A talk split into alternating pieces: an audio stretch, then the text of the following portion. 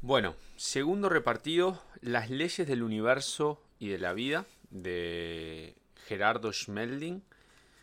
Voy a empezar en el capítulo 1, salteando las primeras páginas donde hablan sobre las diferentes leyes, sobre la evolución de la conciencia y sobre cómo aprender a ser felices, tener paz, qué es el propósito, qué es el destino, la misión, la función, la intención, etc. Todo eso está en todos los libros, en todos los extractos. Voy a hacer un extracto aparte para que puedas entender. Esto está siempre al principio de cada uno de los repartidos. Por lo tanto, comienzo en el capítulo 1, que se llama El descubrimiento de las leyes. Cuando en el siglo XVI Galileo Galilei, basándose en los estudios de Copérnico sobre el movimiento de los astros, sentenciaba que la Tierra no era el centro del universo, sino solo un planeta más girando alrededor del Sol, no solo estaba estableciendo una cosmovisión diferente, sino que en el fondo comenzaba una nueva etapa o un momento evolutivo para la humanidad. A partir de ese momento se inició el descubrimiento científico de las leyes que rigen todo lo observable, además de la astronomía, también la biología, la química, la medicina y todas las ciencias llamadas naturales, apoyadas en un nuevo método de mirar, medir y verificar la realidad. Llegaron a la misma conclusión, que fue sorprendente para ellos. Entonces, la naturaleza no responde al azar ni al capricho de un dios emocional y malhumorado, sino que detrás de todo lo que vamos, de todo lo que vemos, existe una ley. 400 años después, la física es la ciencia que más se ha acercado a esa sutil frontera entre lo que vemos y lo que no vemos, y parece, y parece haber llegado a la médula de las mismas leyes de la naturaleza y de su comportamiento. La idea de que los fenómenos sociales, ya sean colectivos o individuales, están regidos por leyes tan exactas como las que hemos descubierto a través de la física y las ciencias naturales, puede, en primer lugar, apoyar lógicamente el principio filosófico que dice, detrás de todo fenómeno hay una ley. En segundo lugar, y esto es lo más atrayente, si aceptamos la existencia de leyes para los fenómenos sociales, los procesos de nuestra civilización en el planeta Tierra, no serían ya una simple rueda suelta en el panorama universal. O dicho de otra manera, los procesos de desarrollo del ser humano y sus organizaciones sociales estarían también contempladas dentro del orden universal y sujetos, por tanto, a la ley de evolución. De forma que nuestra actual civilización sería un peldaño más en el ascenso de la conciencia y un eslabón adicional en la larga cadena que une y relaciona a todo el universo, desde lo más grande hasta lo más pequeño y desde lo más sutil a lo más denso. Esa cadena da sentido a nuestro pasado, explica nuestro presente y dota de una dirección a nuestro porvenir, encauzándolo hacia una nueva forma de civilización en la que reinen mayor armonía, sabiduría, comprensión, amor y satisfacción para todos los seres humanos. A medida que vamos comprendiendo el funcionamiento de las leyes universales, observamos cómo se va abriendo una gran puerta hacia el futuro en el que podemos construir una nueva civilización basada en la comprensión de las mismas. Nos queda la tarea de verificar a través de nuestra experiencia la existencia de este gran mapa que rige el orden perfecto del universo que afecta y controla de una manera directa y contundente a nuestra vida cotidiana.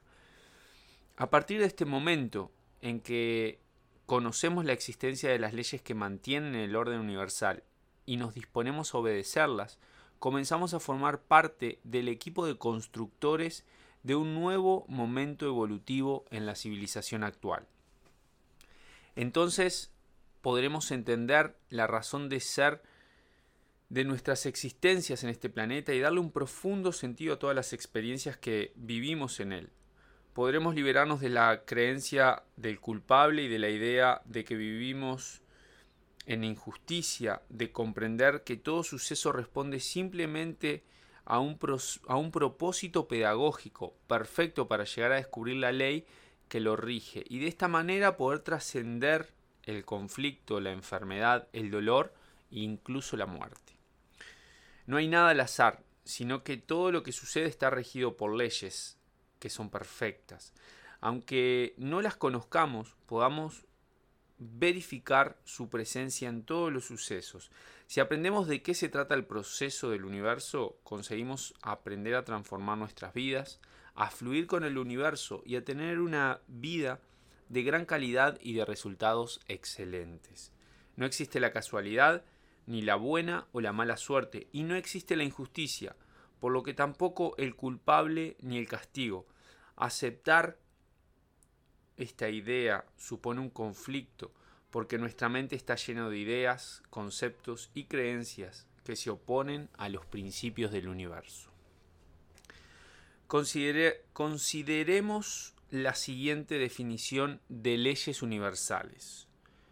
Son principios inmutables que rigen el ordenamiento universal y los procesos de manifestación, creación, funcionamiento y comprensión del universo. Voy a describirte a continuación un cuadro de seis, cinco ejemplos de lo que está dentro de la ley y lo que está fuera de la ley. En el cuadro que dice dentro de la ley, lo que necesito, todo lo que está dentro de la ley funciona bien, fluye por sí solo. Todo lo que necesitamos está dentro de la ley. Necesitamos todo lo que la vida nos da. Estamos dentro de la ley cuando valoramos, amamos y disfrutamos. Obedecer la ley nos libera del sufrimiento. En el otro lado, fuera de la ley, lo que quiero, dice, lo que está fuera de la ley no fluye. Todo lo que queremos está fuera de la ley. Queremos todo lo que no tenemos. Estamos fuera de la ley cuando nos quejamos. Lo que queremos es la causa de nuestro sufrimiento. La ley no es personal, sino universal. Lo que es absolutamente personal es la comprensión de la ley. Si alguien no comprende la ley, no podrá obedecerla y el resultado será que no conseguirá hacer que nada funcione. Los principios desarrollados por los seres humanos para organizar su sociedad a diferencia de las leyes universales, son variables y están sujetos a cambio y a la derogación. Pero en la medida en que estos principios permiten que la sociedad humana se organice dentro de ciertos parámetros, que las personas nos comprometemos a respetar o no sentirnos obligados a, obedecer, también podemos llamar las normas humanas, que estas son las leyes de los hombres. Las leyes de los hombres son principios variables que rigen el ordenamiento territorial, económico y social de las organizaciones humanas. Las leyes del universo se parecen más a las de la física, en la medida en que para poder catalogarlas como tal, previamente hemos tenido que verificar que cada vez que se aplican producen el mismo resultado y que cuando aprendemos a manejarla siempre obtendremos un propósito específico. Las leyes del universo no están escritas en los libros, Allí se encuentran los conceptos humanos acerca de Dios, de la ley y del orden del universo, pero no la verdad de estos. Toda ley se reconoce por el resultado, puesto que no se trata de creencias, sino de verdades verificables. No se puede aceptar lo que no se comprende, por eso es importante estudiar las leyes para comprender el funcionamiento del universo. Todos tenemos exactamente lo que necesitamos, ni más ni menos, y es imposible perderlo. La característica fundamental del universo es la abundancia. Lo único que hay que hacer es aprender a acceder a ella.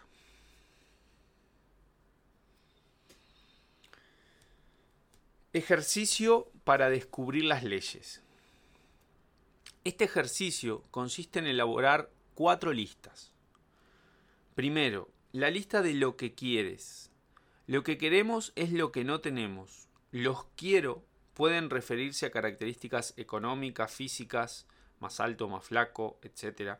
A nuestras relaciones familiares, lugar de residencia, etc. Esta lista es muy importante. No solo para reconocer la ley, sino para progresar en el desarrollo espiritual. La segunda lista es la lista de todo lo que tienes, empezando por cosas tan elementales como un cuerpo lleno de cualidades y siguiendo por nuestros conocimientos, experiencias, amistades, familia, lugar donde vivimos, trabajo, una función, etc. Al final esta lista podremos preguntarnos cuánto valoramos lo que tenemos. Al reconocer, valorar y agradecer todo lo que tenemos es mucho más de lo que imaginamos. Nuestros resultados serán más satisfactorios en todos los sentidos. La tercera, la lista de lo que sucede a tu alrededor. Lo que vemos en las noticias, los comportamientos de las personas que nos rodean, las situaciones sociales, los eventos físicos. Y la cuarta es la lista de lo que te está sucediendo a ti. Lo que le sucede a alguien puede ser totalmente distinto de lo que le sucede a su entorno. A veces las personas afirman yo no puedo estar en paz con todo lo que sucede en mi país. Sin embargo, si pensamos realmente lo que nos sucede a nosotros mismos y comprobamos que no nos ocurre nada grave, ¿de, nos, ¿de qué nos quejamos? En muchas ocasiones nos quejamos porque queremos que las cosas funcionen a nuestra manera. Por eso es útil hacer una lista de todas las situaciones que nos producen sufrimiento para entrenarnos en ellas y dejar de sufrir aplicando información de sabiduría. La ley no es ninguna creencia, es algo que podemos verificar con los resultados que obtenemos. Observemos nuestros resultados en las siguientes situaciones. ¿Qué sucede dentro de uno mismo cuando no logra lo que quiere? ¿Cuál es el resultado? ¿Es sufrimiento, insatisfacción o frustración? Si es así, es uno es que uno no está dentro de la ley. ¿Qué sucede dentro de uno mismo cuando no valora lo que tiene? ¿Cuál es el resultado? Que comenzará a perderlo todo porque si lo que tiene no vale nada, será que no lo necesita. Esta será la consecuencia de violación de la ley. La valoración de todo lo que se tiene es la clave de la prosperidad. ¿Cómo se puede hacer para vivir dentro de la ley y es decir, para obedecerla? Verificando los resultados, dejando de ir en contra de la ley y comprendemos que todo sufrimiento está asociado con la violación de una ley. Por lo tanto, si aprendemos a sentirnos satisfechos con todo lo que hacemos, empezaremos a obedecer la ley. Los resultados son de dos tipos, internos, de felicidad, paz y amor, y externos, relaciones, salud, recursos y adaptación al medio. Cuando no conseguimos estos resultados es porque no sabemos cómo hacerlo y por lo tanto necesitamos aprenderlo. Lo que dice la ley es que no podemos dejar de sufrir a menos que aceptemos. Pero no podemos aceptar lo que no hemos comprendido y podemos comprender y no podemos comprender algo a menos que vivamos una experiencia que nos muestre el funcionamiento de las leyes del universo. La inocencia, la inconsciencia o la ignorancia de la ley no nos eximen del resultado. Conozcamos o no la ley, el resultado será el mismo, por lo que es mejor saber cómo funciona para obtener resultados satisfactorios. Para escapar de nuestro sistema de creencias falsas y del ego, necesitamos seguir la siguiente secuencia. Equivocarnos y al cometer el error reconocer la existencia de la ley. 2. Comprender cómo funciona la ley. Y 3. Decidir obedecer a la ley. Obedecer la ley o colocarnos dentro de ella consiste en disfrutar de todo lo que hacemos y aceptar a los demás como son. Si tratamos de imponerle a alguien un comportamiento es porque no aceptamos como es y queremos cambiarlo, incumpliendo de esa forma la ley de evolución.